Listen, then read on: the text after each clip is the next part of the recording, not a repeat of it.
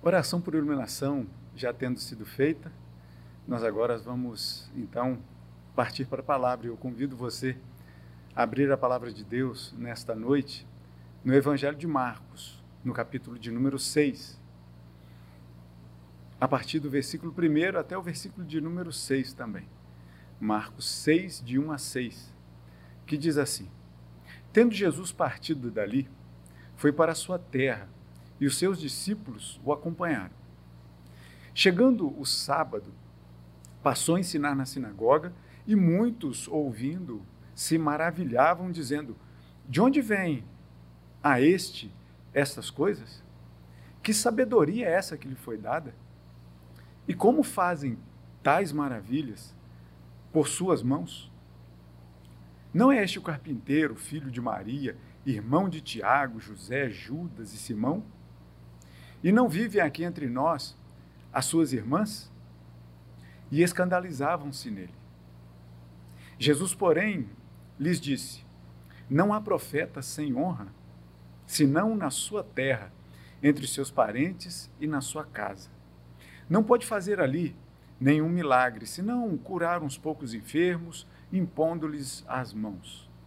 Admirou-se da incredulidade deles. Contudo, percorria as aldeias circunvizinhas a ensinar. Essa é a palavra de Deus que nos ensina e nos fala nessa hora sobre a humanidade divina de Jesus. E por que que essa que eu digo dessa humanidade divina dele? É porque Jesus ele não é divisível, ele não é partível. Jesus ele é tanto Deus Quanto homem ele foi aqui na terra, Deus encarnado vivendo entre nós. E quando nós chegamos nessa parte do Evangelho, a gente nota que ah, Marcos ele narra algumas passagens que vêm antes dessa, ah, ah, desse trecho, que justamente vai dizer, tendo Jesus partido dali, dali onde? E aí aconteceu que Marcos vem contando algumas coisas no capítulo 4, nos fala de parábolas que são ensinamentos de Jesus, e Jesus ensinava muito. Ah, no capítulo 5, Jesus se depara na chegada de um lugar com um endemoniado que vivia nos sepulcros e, e assim era dificílimo fazer alguma coisa para prendê-lo em algum lugar. Não conseguiam fazer. E Jesus ali expulsa e cura aquele homem. E, e naquela cidade onde a, a, a havia porcos e Jesus então permite que o espírito imundo vá para os porcos e eles se, então se lançam no despenhadeiro. E ali naquela cidade há uma conversa entre eles dizendo assim não não não não. A gente não quer Jesus aqui perto da gente. E mandaram Jesus embora. Lucas ainda vai relatar para a gente que a, o, povo daquela cidade da cura do, do endemoniado Lucas vai dizer que tentaram pegar Jesus para jogar ele pelo despenhadeiro também e Jesus, então, teve que se desvencilhar, teve que sair dali de uma forma muito, muito é, é, estranha, né? as pessoas não, não quererem a, a presença de Jesus ali entre eles. E aí chega num ponto perto do capítulo 6, ainda no capítulo 5, que há um pedido de um, de um dos principais da sinagoga, chamado Jairo, que chega até Jesus dizendo: Olha, a minha filhinha está quase morrendo. E Jesus, a palavra diz que Jesus foi com ele. E eu imagino como foi um pouco da angústia de Jairo, porque no meio do caminho, um, uma mulher enferma, havia 12 anos, sofrendo de uma, de uma hemorragia, toca em Jesus. Depois dela ter gasto dinheiro com muitos médicos, ela toca em Jesus. E, e Jesus percebe que saiu o poder e falou quem me tocou, e, e as pessoas ficam sem saber, mas vem cá, tanta gente te cerca, como a gente vai dizer?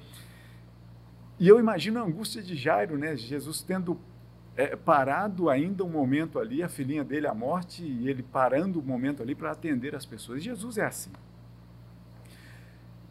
Mas, enfim, ele cura aquela mulher e, e depois ele vai e ressuscita a filha de Jairo.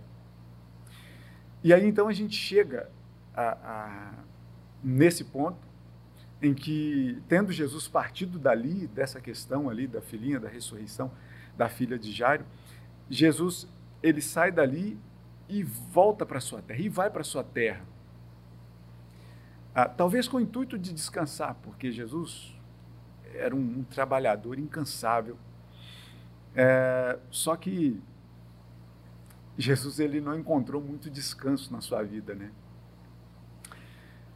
E aí a gente encontra Jesus e o texto vai nos dizer isso, que os discípulos o acompanharam e chegou no sábado, né, o, o Shabat, ah, chegou no sábado na sinagoga, local, local de ensino, e muitas pessoas estavam ali, e o texto nos diz que as pessoas, ao ouvirem Jesus falar, ao ouvirem Jesus ensinar, as pessoas se maravilhavam com ele.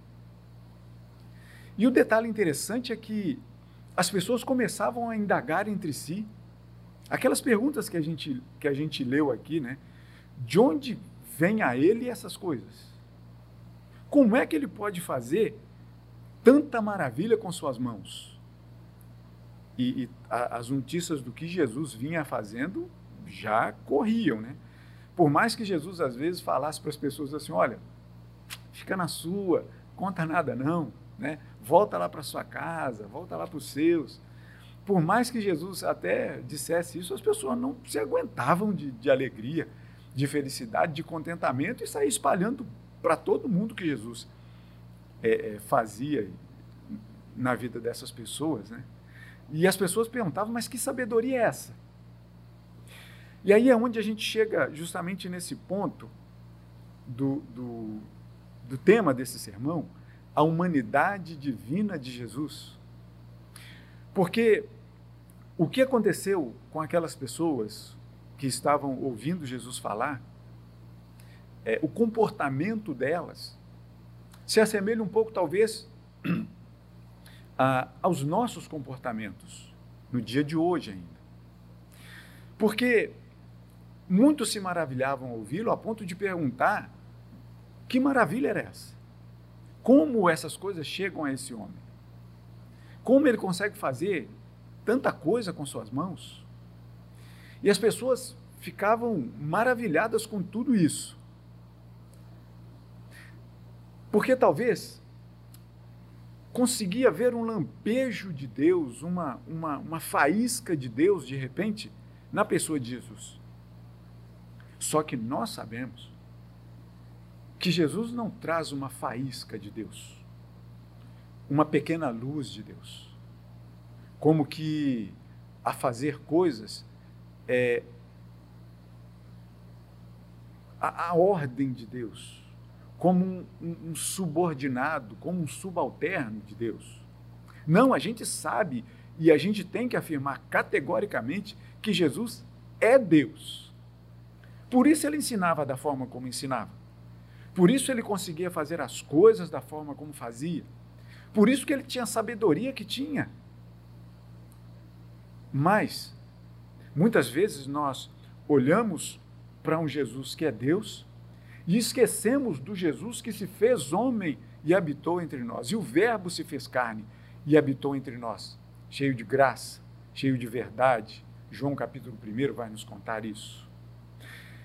A gente olha para Jesus e, e é difícil para a gente, eu, eu entendo isso por causa da nossa natureza humana e pecaminosa, mas muitas vezes nós olhamos para Jesus e esquecemos que na sua soberania, na sua majestade, no seu poder, ele consegue tanto ter uma natureza 100% humana, como a natureza 100% divina. A natureza de Deus do próprio Deus, sendo Ele o próprio Deus. A gente muitas vezes é, é, se vê enrolado para poder entender essa situação. Eu sei que não é fácil, porque nós não conseguimos estar em dois lugares ao mesmo tempo. Nós não temos a sabedoria de Jesus, apesar de termos feito, sido feito a sua imagem e semelhança, mas nos falta muito para querermos ser igual a Jesus. Devemos buscar e rumar, querer ser parecido com Jesus o tempo todo.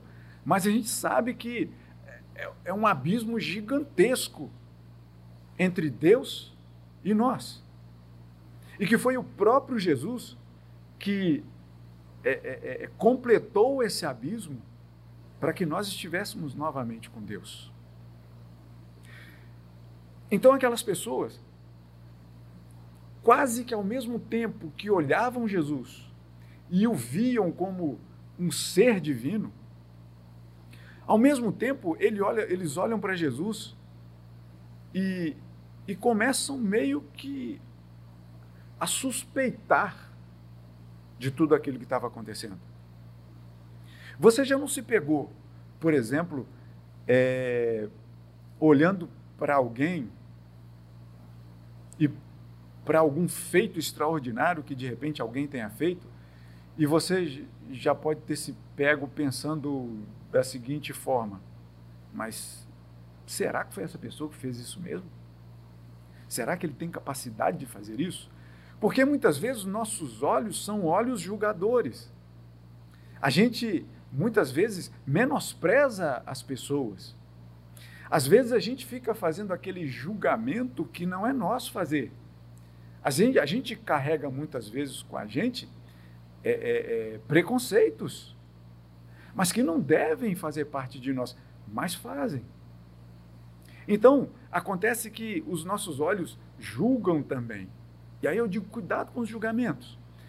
Porque, prestem atenção no texto, no, no capítulo, no versículo de número 2, eles, os, as pessoas que estavam ali finalizam, a gente, Marcos registra isso no versículo 2, dizendo assim: Mas que, que homem maravilhoso é esse? Que Jesus magnífico é esse? Mas aí, de repente, parece que eles olham para o lado e tornam a olhar para Jesus, dizendo assim: Mas não é possível. Não é possível que esse homem possa ser tão sábio. Não é possível que esse homem possa ser tão poderoso.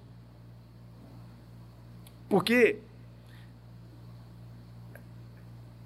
logo a seguir, eles emendam nas perguntas maravilhosas que eles fizeram, que se maravilhavam nele, eles emendam umas outras perguntas dizendo assim: Mas não é esse o carpinteiro, o filho de Maria? Ele não é irmão de Tiago, José, Judas e Simão? As suas irmãs não vivem aqui entre nós? Ou seja, eles colocam Jesus, parece que eles, eles forçam Jesus a descer do patamar que ele é de Deus. Só que Jesus não desce de lá. Não há quem possa tirar Jesus do lugar dele, da autoridade dele, do poder dele. Ninguém tira a autoridade de Deus, de Jesus. Porque ele é o próprio Deus, encarnado entre nós. Mas as pessoas começaram a olhar Jesus dessa forma. Olharam, se maravilhavam com tantas coisas magníficas que Jesus fazia, mas ao mesmo tempo falou assim: mas não é possível. Ele é um carpinteiro. Eu conheço a mãe dele. Eu conheço os irmãos dele. Eu conheço as irmãs dele. Eu sei onde ele mora. Não é possível que ele possa fazer tanta coisa assim. É como se dissesse assim: tem alguma coisa por trás disso aí. Não é possível. Às vezes, muitas vezes, não pensamos assim? Às vezes não olhamos, olhamos para as pessoas que de repente pela, pela sua simplicidade, pela sua carência, de repente, a gente pensa que as pessoas não são capazes de fazer coisas extraordinárias? A gente não, não, não olha assim, isso é muito, muito ruim para a gente. Porque ao longo da história a gente vai vendo, e, e esses discípulos que, que seguiam Jesus, não só os mais próximos, né, mas a multidão que seguia Jesus, eles viam coisas que aconteciam é, é, é, com Jesus que eram extraordinárias. Lembram quando alguns guardas foram prender Jesus? E chegaram lá, devem ter ouvido tanta maravilha que voltaram sem ele. E, e ali o, o, os, os, os, chefes né, da, daqueles, daqueles homens, dos soldados, perguntaram assim: Mas por que vocês não trouxeram Jesus? E os guardas responderam: Mas a gente nunca ouviu um homem falar como aquele. Vocês se lembram da mulher samaritana que, ao encontrar com Jesus ali na beira do poço, aquela conversa ali sobre a água, a mulher sai dali, vai para a cidade e sai contando assim: Olha, eu encontrei um homem que ninguém fala o que ele falou. Será esse o Cristo? Falando lá para as pessoas da cidade. A gente vê no final do, do Sermão do Monte, Mateus, no capítulo é, 7, no versículo 28, e o seguinte, e o seguinte vai nos dizer que, que Jesus, quando acabou de proferir, de, de falar ali as palavras no Sermão do Monte, as multidões estavam maravilhadas da sua doutrina, porque ele as ensinava como quem tem autoridade e não como os escribas. Olha a comparação que faz de Jesus sendo, tendo toda a autoridade e não como os escribas. Lembra quando ele era adolescente ainda, naquela ida a Jerusalém e volta para casa, em que os pais se perdem dele, quando voltam, é, encontra ele no meio dos, dos doutores da lei, conversando com ele, interrogando os doutores da lei? Lembram disso? E, e o texto em, em, Lucas, capítulo de, de número 2, vai nos dizer que é, é, lá no finalzinho do, desse capítulo, que crescia Jesus em sabedoria, estatura e graça diante de Deus e diante dos homens. Percebe? Mas muitas vezes a gente quer ver um Jesus que é totalmente santo, que é totalmente Deus, mas esquecemos que ele pisou nessa terra como homem. E muitas vezes a gente olha para um Jesus como homem e esquece que na mesma pessoa, que é um fator extraordinário, que somente é, é, é dado a Deus isso, na mesma pessoa reside 100% homem e 100% Deus. No Catecismo Maior, que é um dos documentos da igreja, que nós aceitamos assim, e é um, é um, é um um texto gostoso de ser lido, porque são perguntas né, diretas, perguntas e, e respostas, e, e, e, as suas referências né, são, são, é, é, um documento muito bom de a gente, de a gente ler e estudar, tanto o, o breve quanto o maior, mas um catecismo maior é, de Westminster é, tem ali no artigo de número 11, a pergunta 11, justamente vai falar dessa questão do, do da, da, divindade de Jesus e da humanidade de Jesus, e vai falar da, de, dessa questão triuna de Deus, Deus Pai, Deus Filho e Deus Espírito Santo, e ali a gente vai ver as referências que em alguns lugares o Espírito Santo vai ser chamado de Deus, em alguns outros lugares a gente vai ver que Jesus tem a referência como Deus. Percebe? Então, mas muitas vezes é difícil para a gente ver isso.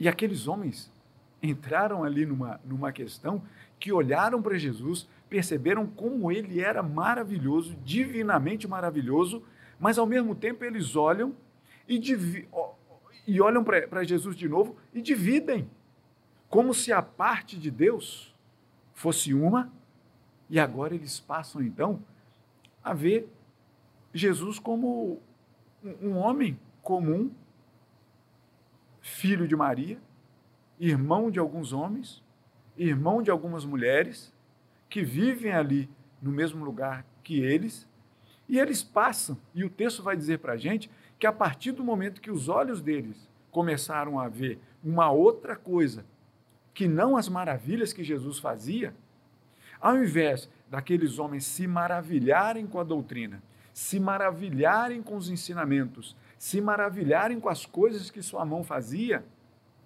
ao invés disso, as pessoas começam a ter um outro sentimento. E, e o que o texto nos traz, inclusive no original, enquanto lá no início é de maravilha, de, de, de surpresa, de, de coisas agradáveis que traziam para o coração, agora nesse ponto aqui é a palavra escândalo, né? Escandalizavam-se em Jesus. Porque falavam, não é possível. Não é possível que um carpinteiro possa ter tanta sabedoria. Não é possível que o, que o filho de Maria possa fazer tantas maravilhas com suas mãos. Não é possível. Não é possível que, que venha do céu alguma coisa num homem tão simples. Pobres homens, pobres olhos, pobres declarações. E que assim não seja feito com a gente. Porque alguns veem o crescimento de Jesus somente de uma parte. Ou ele é totalmente Deus, ou ele se fez homem e habitou entre nós. Há uma, uma seita aí que, por mais que eles falem bem de Jesus, mas eles tocam lá na sua casa, vai falar com eles que Jesus é o Filho de Deus, ele fala assim: ah, ok. Mas você vai dizer para eles assim: mas Jesus é Deus, e eu posso comprovar na palavra disso para você. Acaba a conversa ali. Acaba a conversa ali.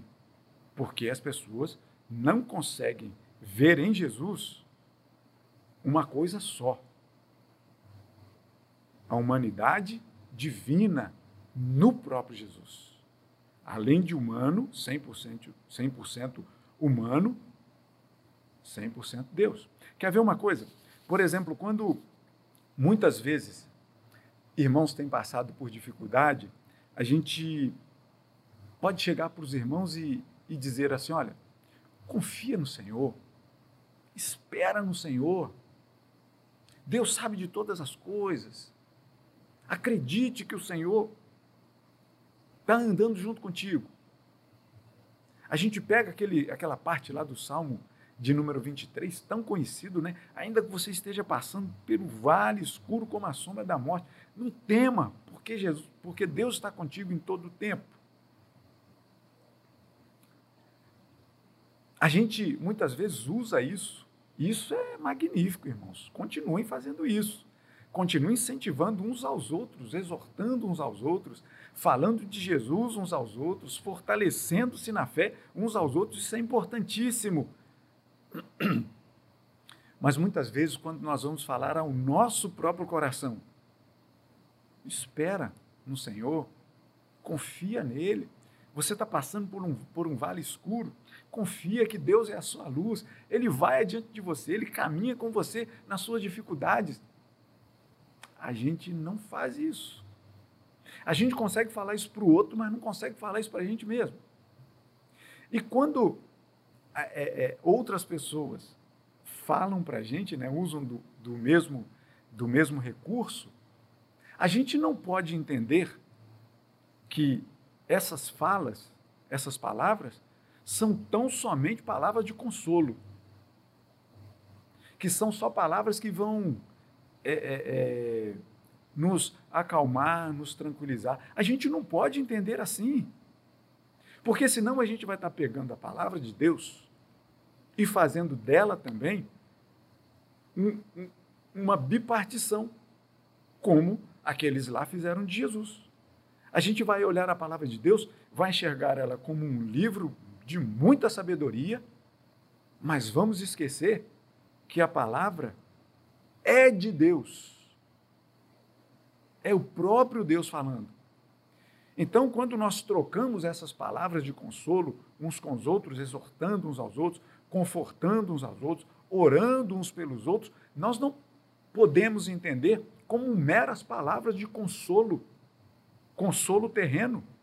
Não, a gente tem que entender como palavras encharcadas de poder, não por nós, não porque nós falamos.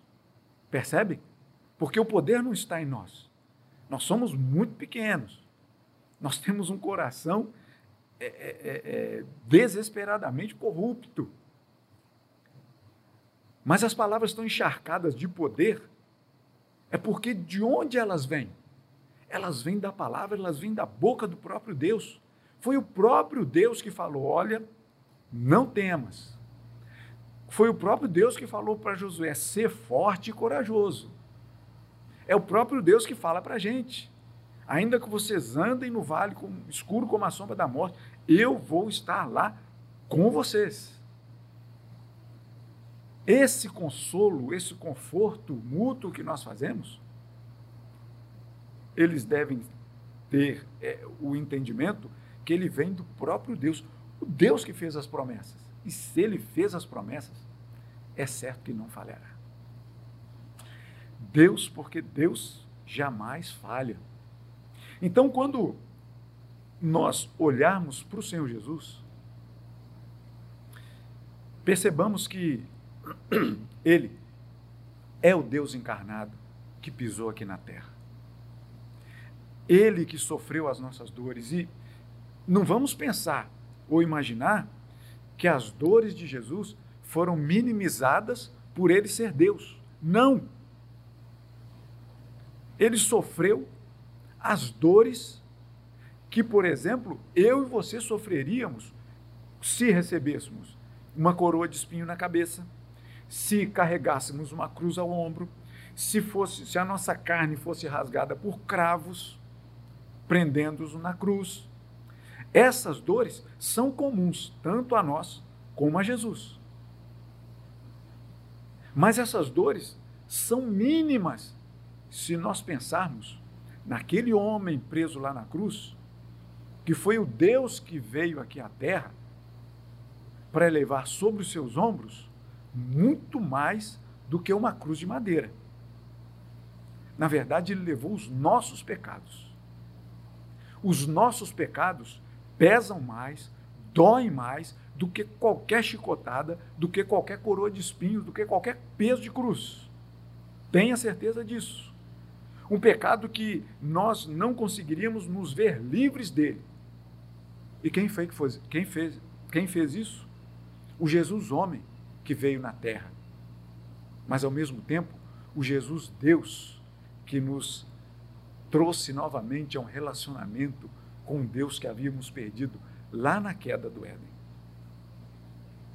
Então, quando nós olharmos para Deus, quando nós é, é, olhamos para Jesus, vamos olhar para Jesus como aquele homem que pisou aqui para levar os nossos pecados e fazer a nova aliança com Deus, mas não vamos esquecer que Ele é Deus Todo-Poderoso, cheio de sabedoria. De onde vem essas coisas? De onde vem a, a Ele essas coisas? A gente sabe. Ele é o próprio Deus. De onde vem essa sabedoria? Sabedoria do alto de Deus, pois Ele é o próprio Deus.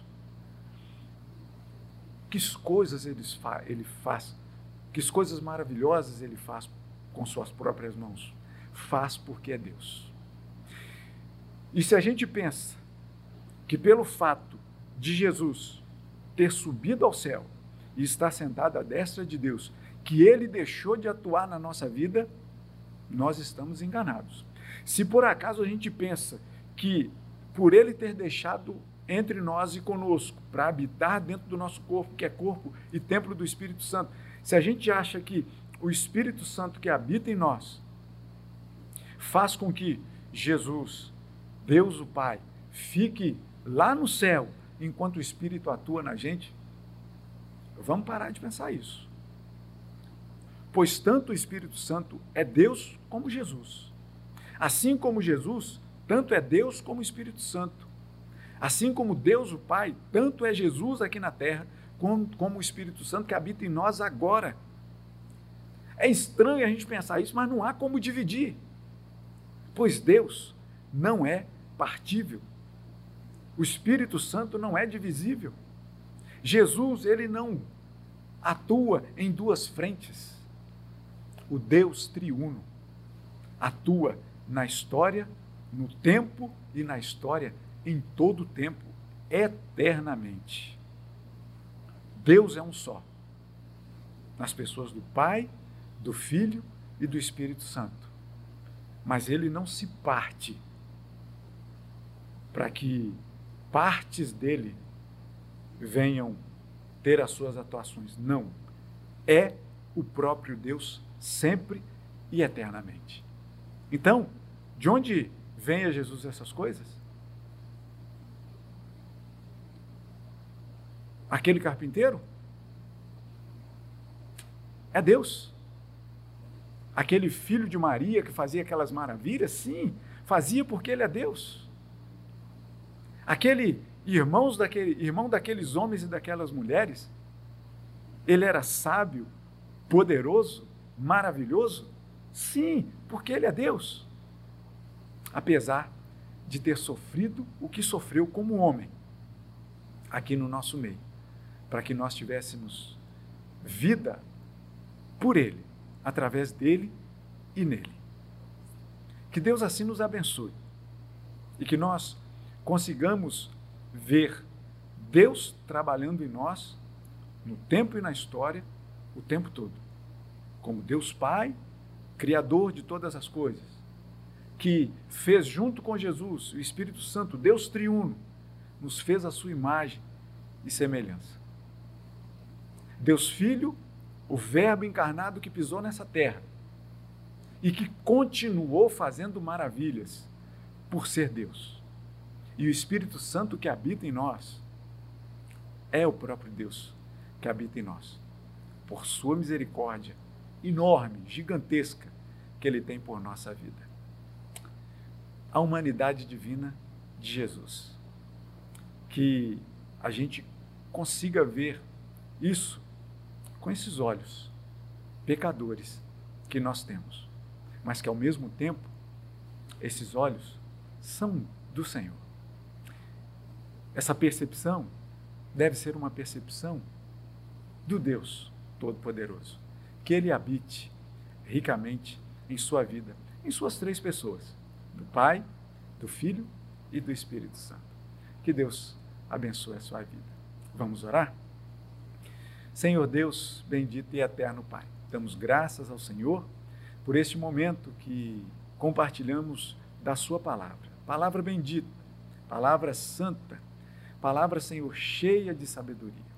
Senhor, que os nossos olhos possam ver Jesus como o Deus encarnado aqui na terra, o Deus que está sentado à sua destra, mas ao mesmo tempo o Deus que caminha com a gente, o Deus a quem nós glorificamos, exaltamos e professamos o nome dele como aquele que nos liga ao próprio Senhor. E o Espírito Santo que habita em nós, Pai, é aquilo que faz essa transformação dos nossos olhos a ver em Jesus o próprio Deus encarnado entre nós. Senhor, que o Senhor nos abençoe, que nos guarde e que nos dê sempre da porção da Sua palavra, para que a ouçamos como a própria palavra do Senhor, falando aos nossos ouvidos e dos nossos ouvidos para o nosso coração. É a oração que fazemos em nome de Cristo. Amém e amém. Que Deus te abençoe.